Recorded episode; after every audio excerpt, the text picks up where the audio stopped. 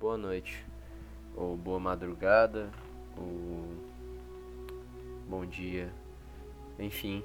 Aqui quem fala é o Felipe, é, ou a Raiz, se você for mais íntimo me conhece por aí. Eu vim aqui para dizer que eu vou estar alterando a forma como é o podcast. Infelizmente, eu tô passando por uma situação onde eu não tô mais afim de fazer as coisas iguais como eu fazia antes.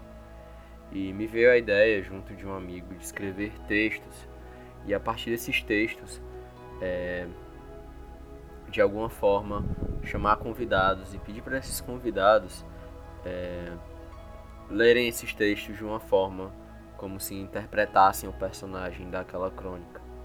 Então, a partir de hoje, é, o podcast ele vai ser curto, bastante curto, mas que cada episódio ele vai contar uma certa história e de certa forma é, vai ser um texto que passa uma reflexão ou que conta sobre algum tipo de situação vivenciada eu quero trazer uma reflexão de uma forma diferente e tentar colocar em prática certas histórias que estavam aí guardadas.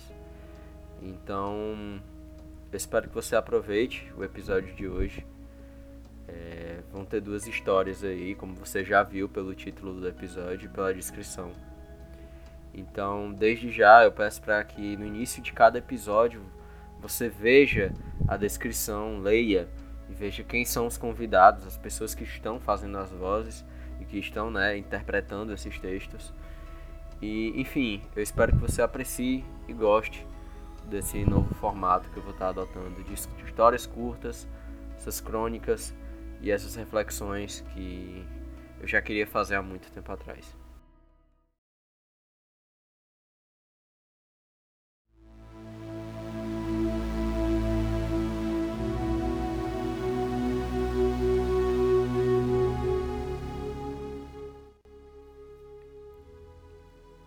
Já cansei de viver as mesmas semanas. Chega final de noite, sinto falta de algo. Uma notificação, uma mensagem, uma ligação. A solidão que o mundo moderno me faz sentir é enorme. Devido à pandemia, acabei ficando em casa mais do que gostaria. Eram para ser apenas 15 dias em casa esperando a poeira baixar, mas hoje já faz mais de um ano. Me sinto sozinha. As ligações em grupo já não acontecem com a mesma recorrência de antes, e um sentimento de carência, misturado com solidão, penetra o meu coração. Parece que estou vivendo esperando algo acontecer, um milagre acontecer, algo que mude a minha rotina e faça dar a volta por cima. Sabe aquele filme Simplesmente Acontece? Gostaria que acontecesse algo agora que mudasse as coisas para melhor.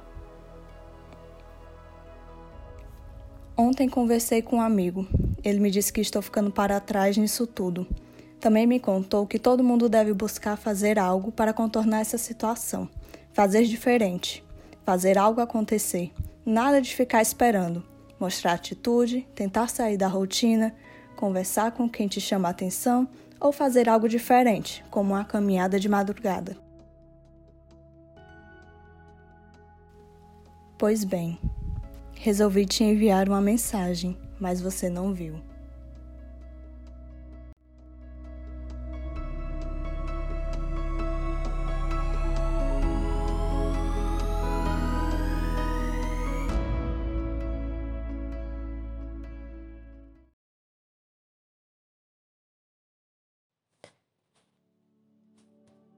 Um degrau de cada vez. Terapia ir ao psicólogo não tá sendo fácil, para ser sincera. Tomar os remédios não é fácil, mas é preciso ficar bem. No vídeo do Whindersson Nunes, o seu Jorge fala uma das coisas que meu psicólogo me disse quando comentei com ele sobre parar de tomar meus medicamentos. A ferida tá aberta, você precisa do remédio, tá ela sarar. A minha mente é uma armadilha. Ajuda, mas quando as crises me atingem, sinto uma pancada forte, como se eu tivesse acabado de ser atropelada por um caminhão. A dor, ela não é física, é um sentimento amargo, triste. Sinto solidão, sinto tristeza. Sinto como se devesse gritar para o mundo inteiro: alguém salve-me de mim mesma. Durante as noites mais melancólicas, uma vontade autodestrutiva me persegue, mas eu não posso dar razão a ela. Às vezes paro para pensar sobre isso. E se nós só podemos viver apenas uma vez? E se não existir nada depois disso tudo? Tipo, por mais que eu tenha fé em Deus, esse pensamento me vem à cabeça muitas vezes. É exatamente por ele que eu tento não dar ouvidos à voz autodestrutiva na minha mente.